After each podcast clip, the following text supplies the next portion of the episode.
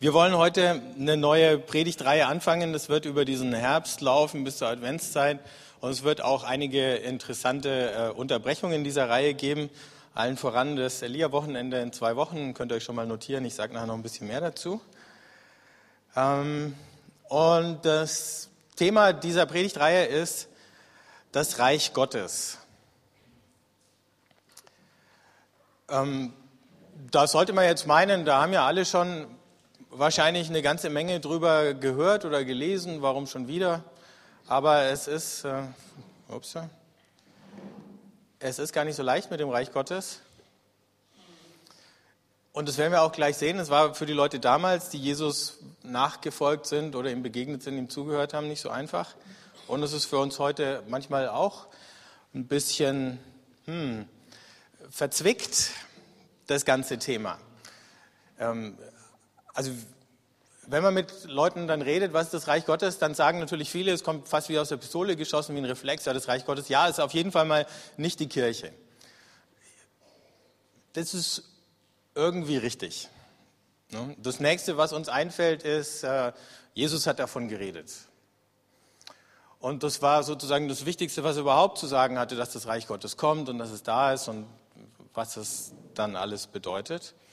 Und was uns dann vielleicht auch noch einfällt, ist, äh, nachdem Jesus davon geredet hat, war auf einmal wieder Schweigen.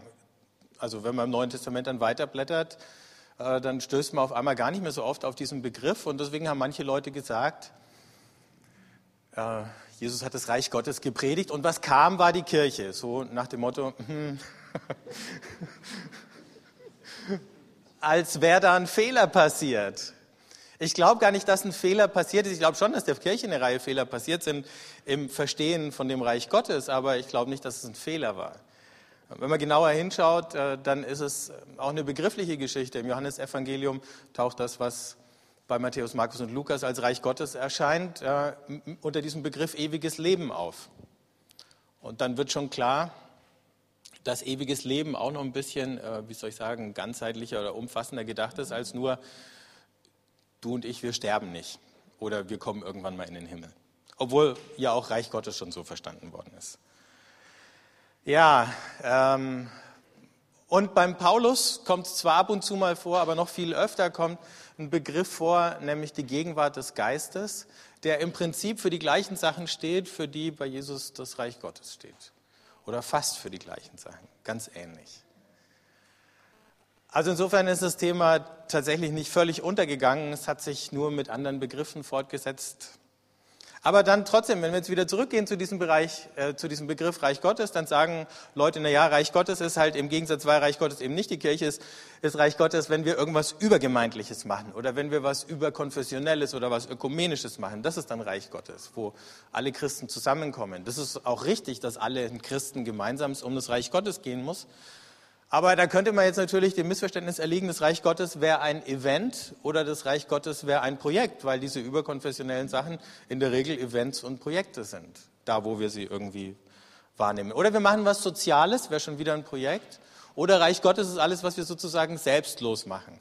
Das ist alles nicht falsch, aber es ist immer irgendwie ein bisschen zu wenig oder weniger als das, was möglicherweise Jesus gemeint hat. Aber ähm, es ist eben auch nicht leicht festzunageln und das war es schon damals nicht. Ups, falscher Knopf. Ding spinnt. Hey. Entschuldigung. Ich mach schon, Bruder. Wenn man sich einmal auf eine Fernbedienung verlässt, gell, das hat man dann davon. So. Denn in Lukas 17 lesen wir, als Jesus von den Pharisäern gefragt wurde, wann das Reich Gottes komme, antwortete er, das Reich Gottes kommt nicht so, dass man es an äußeren Zeichen erkennen könnte. Man kann auch nicht sagen, seht, hier ist es oder dort ist es, denn das Reich Gottes ist schon mitten unter euch. Also wir haben hier irgendwie ein Sichtbarkeitsproblem. Das wird noch ein bisschen verschärft, wenn man den Zusammenhang dieser ganzen äh, dieser kurzen Passage anschaut, denn kurz vorher war die Geschichte, oder direkt vorher, von den zehn Aussätzigen. Ihr erinnert euch vielleicht. Ja, Jesus hat zehn Aussätzige geheilt, die gehen hin, zeigen sich den Priestern. Ein einziger kommt zurück und dann ausgerechnet auch noch ein Samaritaner.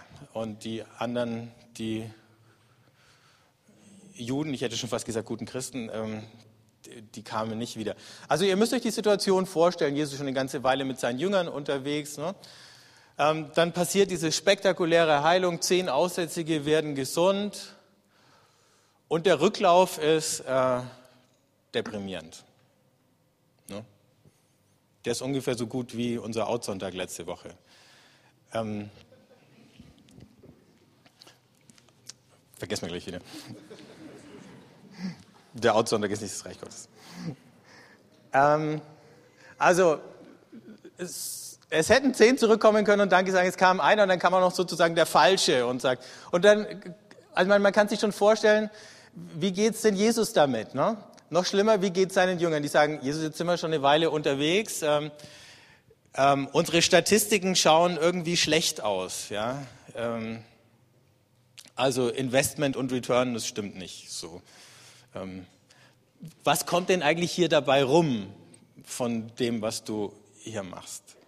Also kann man da was sehen? Ne? Unsere, äh, die Jüngerzahlen steigen nicht kontinuierlich an von Monat äh, zu Monat. Vielleicht solltest du mal eine andere ähm, Strategie entwickeln, wenn wir hier gemeinsam noch was reißen wollen, Jesus. Also diese, diese Unterhaltungen werden natürlich alle irgendwie nicht, nicht so berichtet, aber dann kommen halt die Pharisäer und legen auch noch fieserweise ihren Finger in die Wunde und sagen, so, Jesus, wo ist jetzt das Reich Gottes? Ähm, vielleicht haben sie es mitgekriegt, vielleicht haben sie es auch gar nicht mitgekriegt. Ähm, aber jedenfalls war es nicht sozusagen nach dem Schneeballsystem gewachsen und würde wie eine Riesenlawine jetzt über Judäa und Jerusalem hinwegrollen. Wutsch.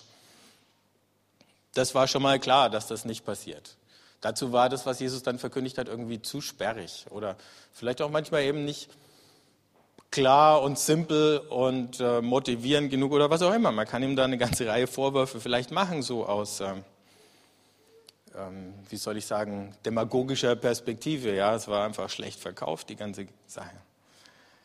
So, und Jesus antwortet drauf und sagt, das Reich Gottes kommt nicht so, dass man es an äußeren Zeichen erkennen könnte. Jetzt sagen natürlich manche, ja, haben wir schon immer gewusst, dass es ähm, und das zeigt sich dann auch in den verschiedenen Übersetzungen dieser Stelle. Es gibt nämlich äh, drei verschiedene Möglichkeiten. Jetzt hoffe ich mal, dass das Ding, ja, es geht. Äh, dass Luther zum Beispiel hat übersetzt, das Reich Gottes ist inwendig in euch. Das kann man jetzt natürlich so verstehen, als würde es im Reich Gottes eben um pure Innerlichkeit gehen. Ne?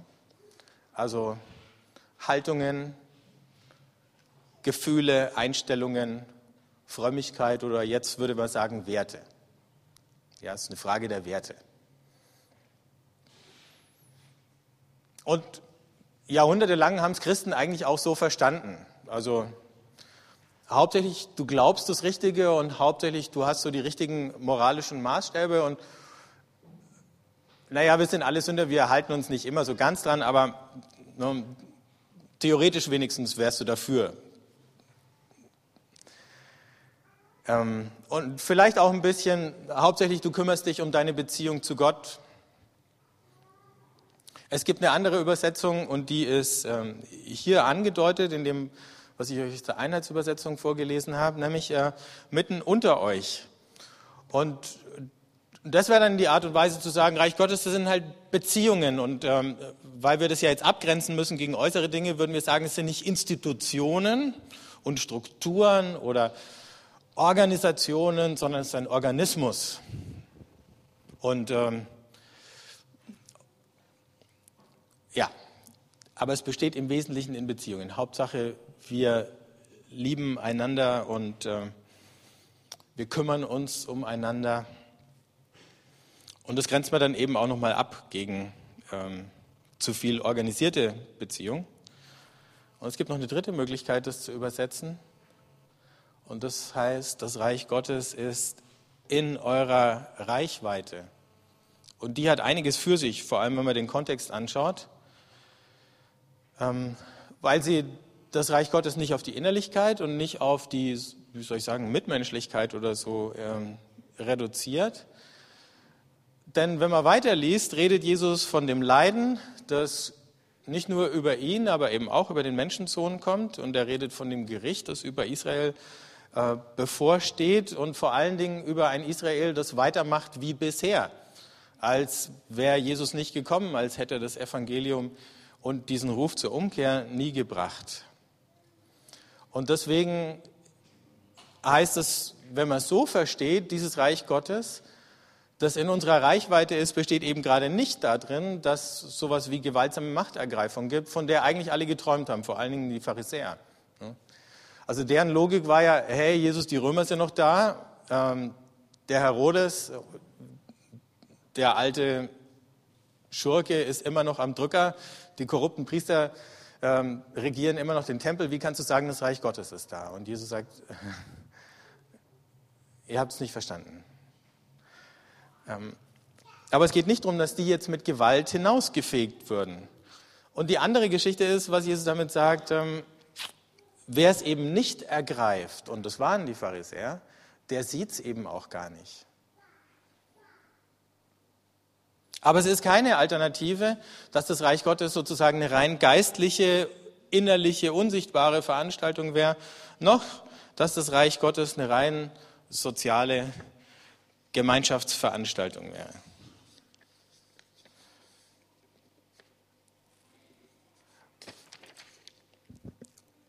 Um es noch ein bisschen besser zu verstehen, gucken wir noch ein bisschen weiter und schauen mal ins Markus-Evangelium.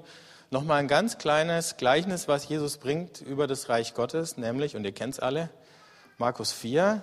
Er sagte, womit sollen wir das Reich Gottes vergleichen? Mit welchem Gleichnis sollen wir es beschreiben? Es gleicht einem Senfkorn. Dieses ist das kleinste von allen Samenkörnern, die man in die Erde sät. Ist es aber gesät, dann geht es auf und wird größer als alle anderen Gewächse und treibt große Zweige, sodass in seinem Schatten die Vögel des Himmels nisten können.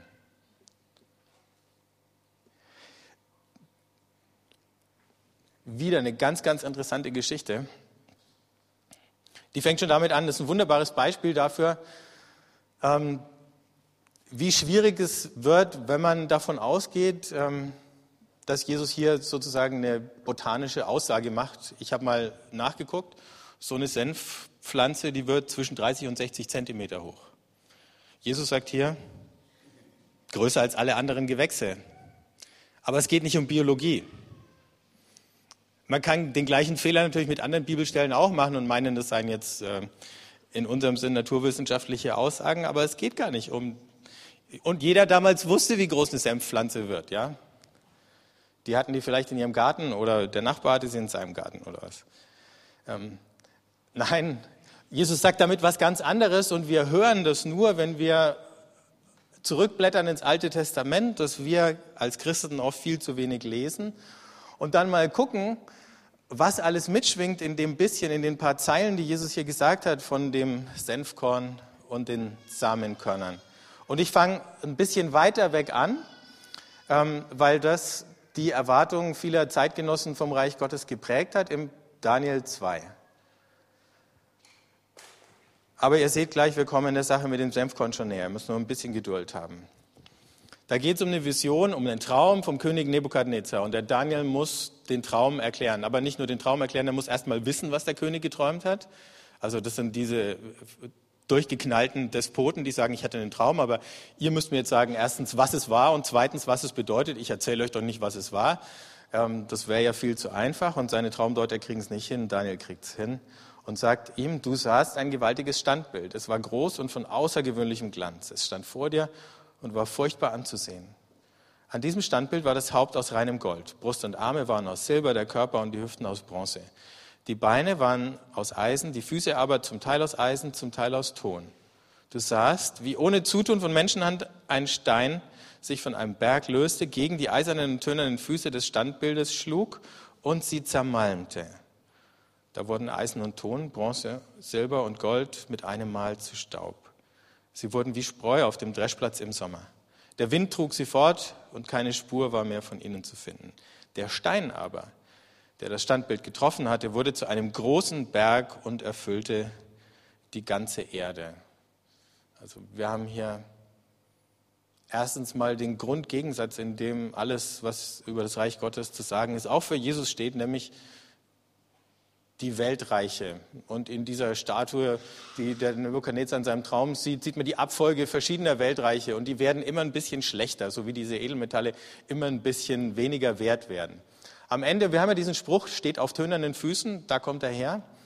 Ähm, am Ende und unten die letzten ähm, sind dann nur noch so ein Gemisch aus Ton und Eisen, also extrem brüchig. Und der Daniel erklärt dem Nebukadnezar das auch, diese Abfolge. Und, äh, und dann löst sich irgendwo, also wie von Geisterhand, von einem Stein, äh, von einem Berg ein Stein und der rollt und poltert dann da runter. Und ihr kennt es ja, wenn ihr in den Bergen mal spazieren wart und dann irgendwie so ein Ding losgetreten habt, wie gefährlich das ist für die Wanderer, die hinter einem herkommen. So Steinschlag und dann dieser Stein rollt und rollt und rollt und irgendwann zack knallt er gegen dieses Standbild und das ganze Ding, komischerweise, einschließlich der Edelmetalle, zerfällt zu Staub, wird vom Wind weggepustet und so. Also das war, das war die Erwartung, wenn das Reich Gottes kommt, dann werden diese Weltreiche, zack, weggeputzt. Aber was wir hier sehen, ist dieser kleine Stein, der darunter gerumpelt ist, das Standbild zerschlagen hat, der wird auf einmal zu einem großen Berg. Und da ist ein bisschen die Parallele zu unserem Senfkorn drin. Ein ganz kleines Senfkorn wird zu einem Riesending.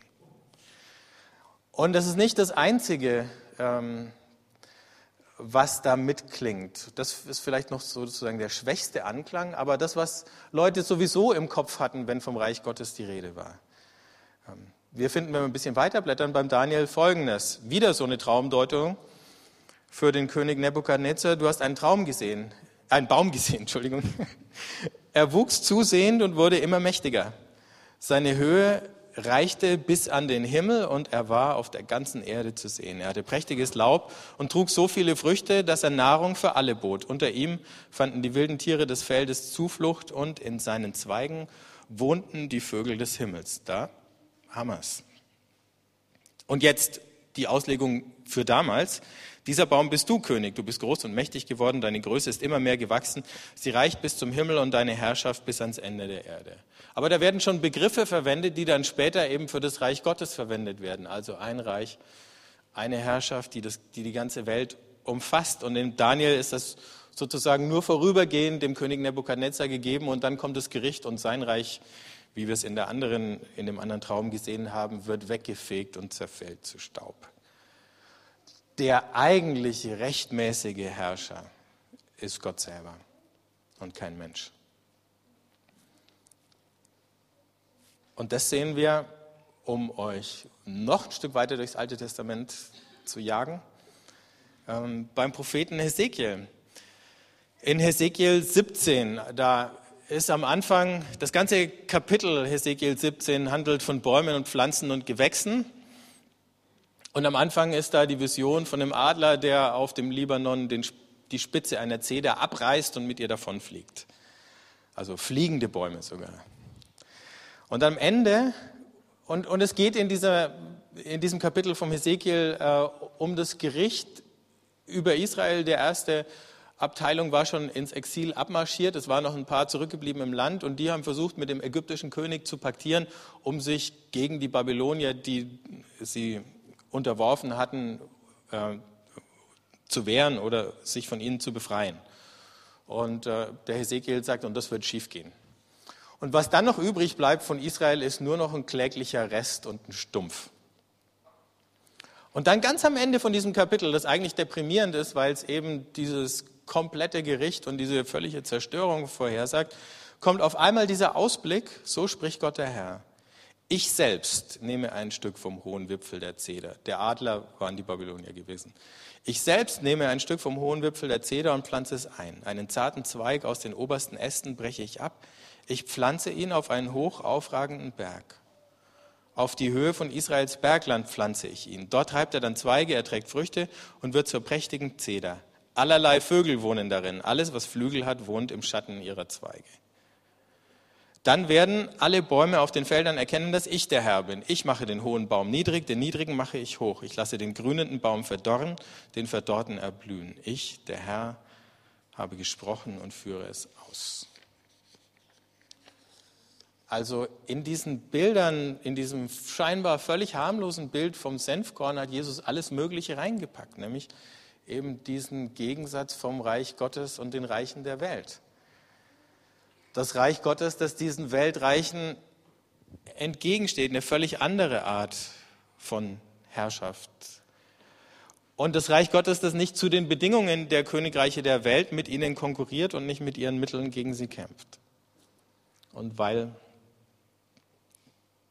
weil es nicht nach diesen Regeln läuft, erscheint das Reich Gottes auch gar nicht auf dem Schirm der Leute, die nach solchen Dingen gucken. Ähm, aber es existiert schon als kleine Pflanze irgendwo im Verborgenen, da wächst es. Und zwar, und ich denke, das ist ein bisschen die Botschaft von dem, was Jesus mit den Senfkorn sagt, überall da, wo Leute sich um ihn sammeln, überall da, wo sie ihm nachfolgen, wo sie sich ihm anschließen, wo sie nach seinem, seinen Worten, seinem Vorbild leben. Und es kommt scheinbar aus dem Nichts, es kommt aus diesem kläglichen Rest, was von Israel überhaupt noch übrig geblieben ist, aus diesem abgehauenen Stumpf, auf den niemand mehr irgendwas gegeben hätte, keine, keine Hoffnung mehr. Das ist der Gegensatz. Und dann begegnen wir praktisch in dem, was Jesus hier vom Reich Gottes erzählt. Und dann stellen wir auch schon fest, man kann es deswegen nicht sehen, weil es so klein ist. Man kann es deswegen so schwer sehen, weil es im Verborgenen wächst, wo es unter den anderen Bäumen, die noch viel größer scheinen, heranwächst. Aber dieser Baum wird groß und ähm, viele von den anderen Bäumen werden irgendwann absterben, verdorren, vertrocknen oder abgeschlagen werden.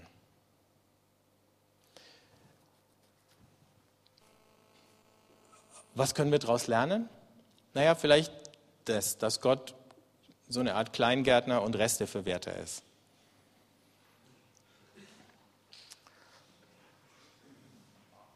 Da fühlen wir uns schon wieder ganz zu Hause bei den Begriffen.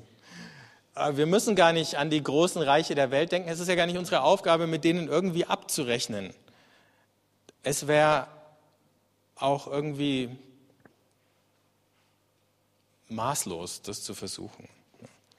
Aber auf der anderen Seite ist es eben so, und das ist wichtig, du kannst das Reich Gottes nicht von dem Volk Gottes trennen. In diesen Visionen da von Daniel und Hesekiel ging es ja immer auch um das Schicksal Israels und damit des Volkes Gottes. Und Jesus weitet dieses Volk Gottes jetzt aus und all die Heidenvölker kommen dazu. Aber was bleibt, ist, es ist eben kein Volk wie jedes andere. Jetzt wird es ein Volk aus allen anderen. Aber e-, eben nicht einfach nur verstreute Einzelne. Also es gibt ja so diese Reich Gottes Sachen, gerade von Leuten, die, wie soll ich sagen, vom Zustand der Kirchen oder Gemeinden extrem ernüchtert sind und die ziehen sich dann sozusagen zurück. Und es gibt, wenn man Statistiken anschaut, ihr gehört natürlich nicht dazu, ihr sitzt ja alle da, aber es gibt äh, immer mehr Christen, die sagen, äh, ich, ich lebe meinen Glauben für mich alleine, privat, persönlich und so. Ähm, und, und dann sagen, und na gut, ich tue halt Gutes, wo ich kann, und das ist dann halt für mich Reich Gottes. Nicht, dass was falsch dran ist, Gutes zu tun, aber es ist einfach, wenn man das ernst nimmt, was Jesus sagt, ein bisschen zu wenig. Weil auch in diesem Gleichnis vom Senfkorn, ja, das immer mitgedacht ist, dass da was wächst und dass das, was da wächst, durchaus ein Volk, eine Gemeinschaft von Leuten ist. Also, es geht um dieses neue Gottesvolk, aber es geht nicht um dieses Gottesvolk als irgendjemand, der wieder versucht, wie es Israel vergeblich versucht hat, im Konzert der Großen mitzuspielen.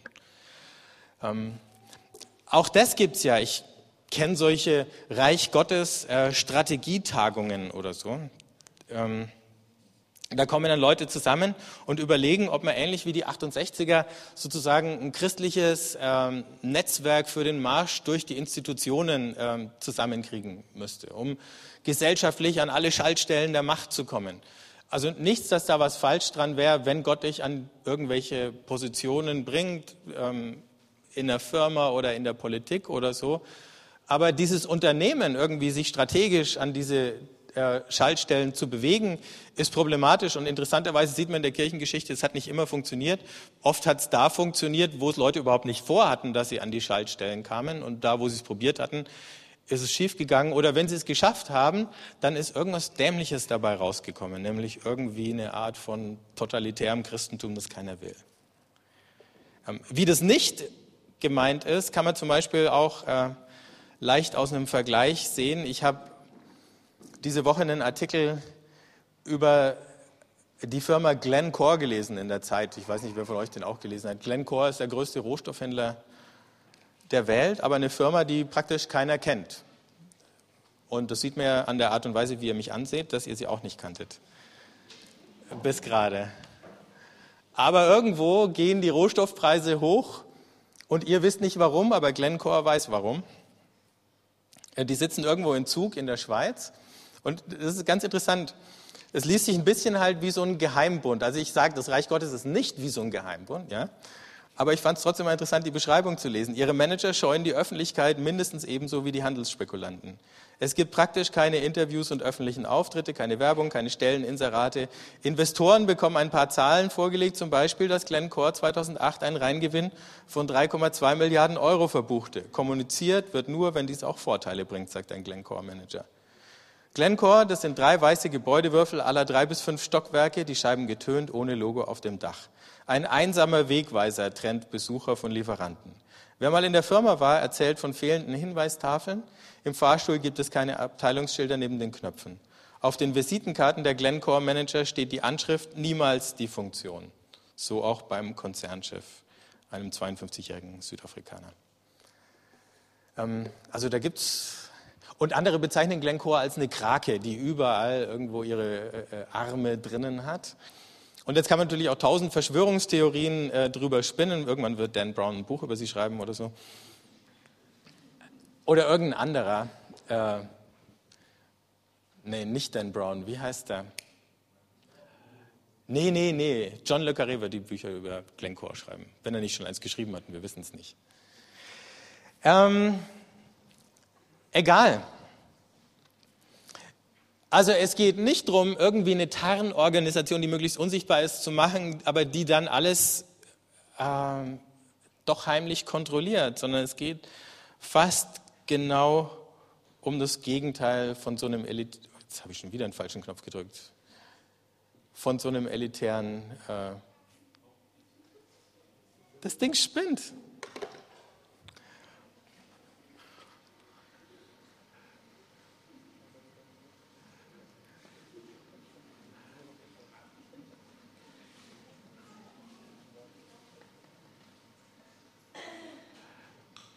So, jetzt haben wir es.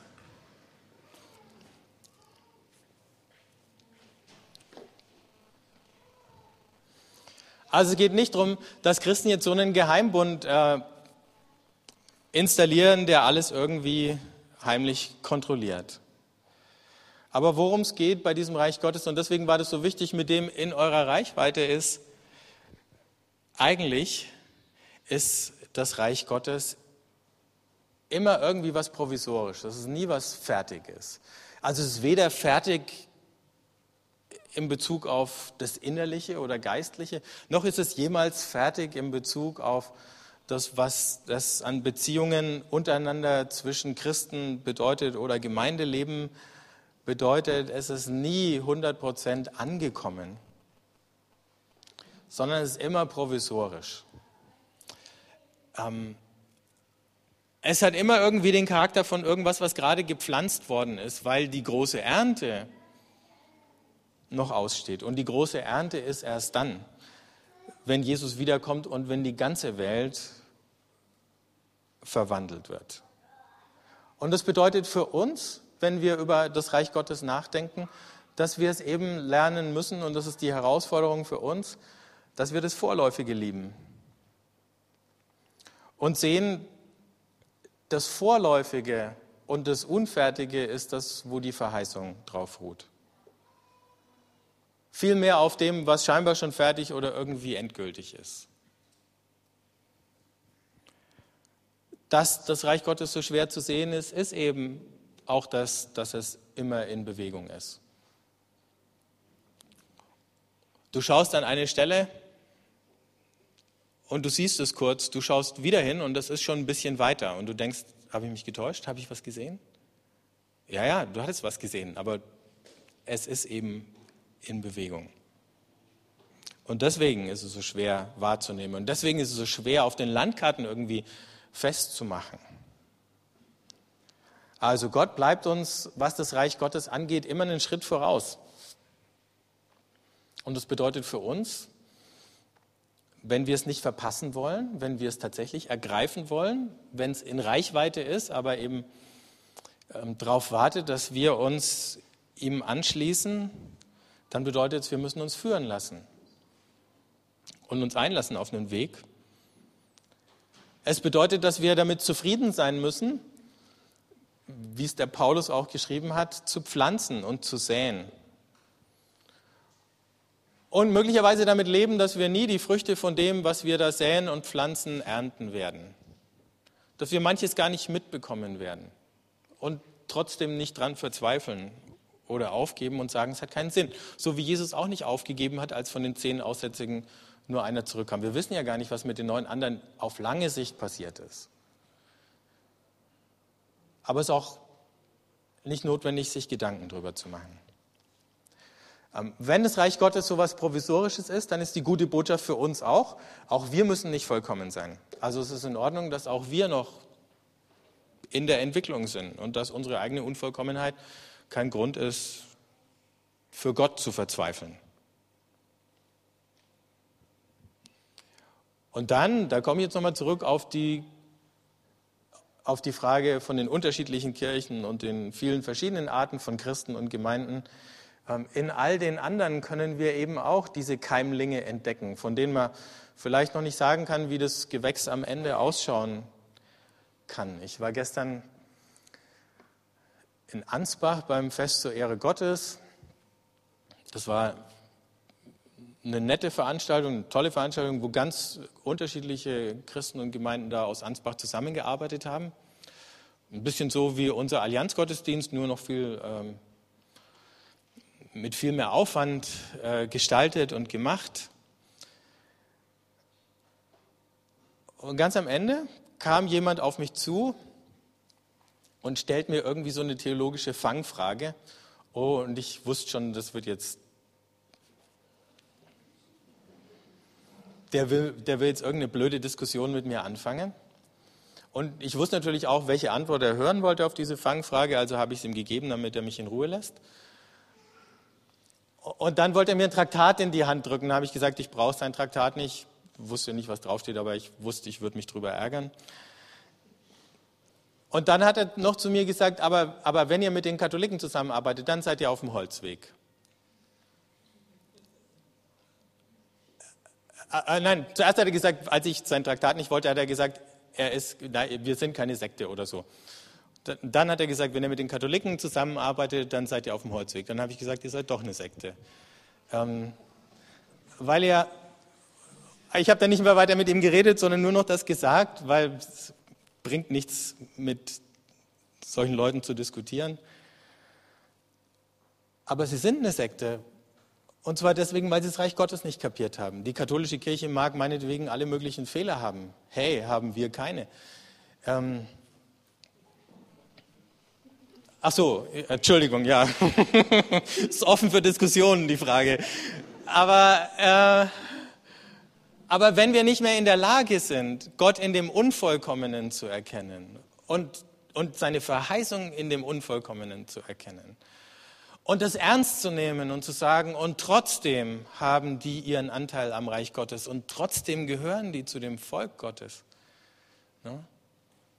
dann haben wir grundsätzlich nicht verstanden, worum es geht. Und dann sind wir wirklich zumindest in der ernsthaften Gefahr, Sektierer zu werden. Sind wir natürlich nicht. Ne? Aber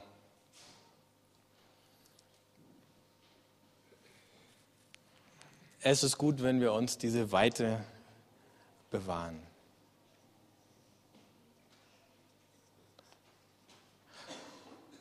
Und eben sehen, dass aus diesen kleinen, aus diesen deprimierend kleinen, aus diesen manchmal beschämend schwachen, manchmal auch irgendwie so weit verstreuten kleinen Pflänzchen und Ansätzen dann am Ende eben doch irgendwann dieser große Baum. Und ich weiß, das sprengt jetzt schon das Bild, dass aus vielen Pflanzen ein Baum wächst, aber irgendwie ist es das ja dann doch.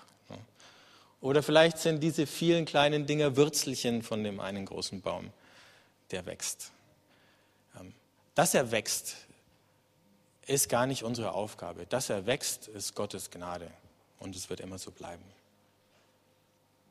Und wir dürfen einfach fröhlich pflanzen und dankbar dafür sein, dass wir irgendwie einen Anteil an dieser ganzen Sache haben. Und was das konkret bedeutet, das werden wir über die nächsten paar Wochen dann noch genauer unter die Lupe nehmen.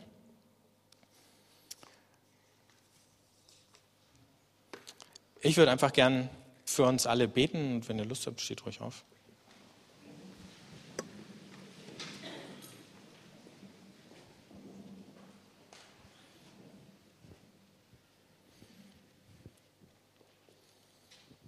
Jesus, danke, dass dein Reich auch jetzt mitten unter uns ist.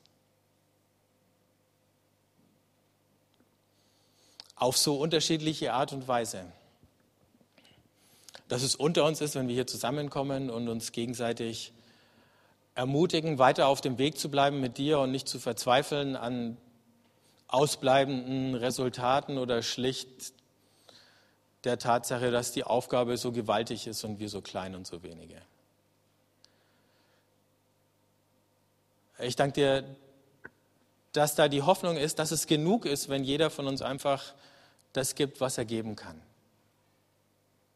Und selbst wenn wir manchmal nicht alles geben, was wir geben könnten, dass deine Gnade immer noch groß genug ist, etwas wachsen zu lassen was weit über das hinausgeht,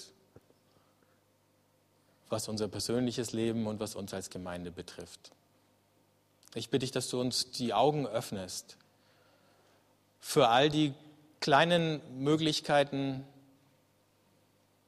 dein Wirken in alltäglichen Dingen, in anderen normalen Menschen und in uns selber zu entdecken.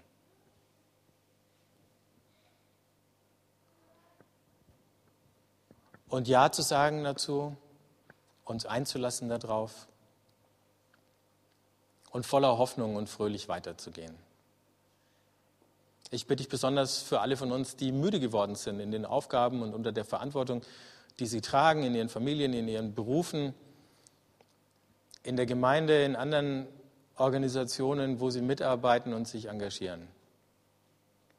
Dass du sie neu mit Mut Zuversicht und Kraft versorgst. Dass du sie befreist von allen Ansprüchen, denen sie gar nicht gerecht werden können. Aber dass sie fröhlich all das tun können, was sie tun können. In Jesu Namen. Amen.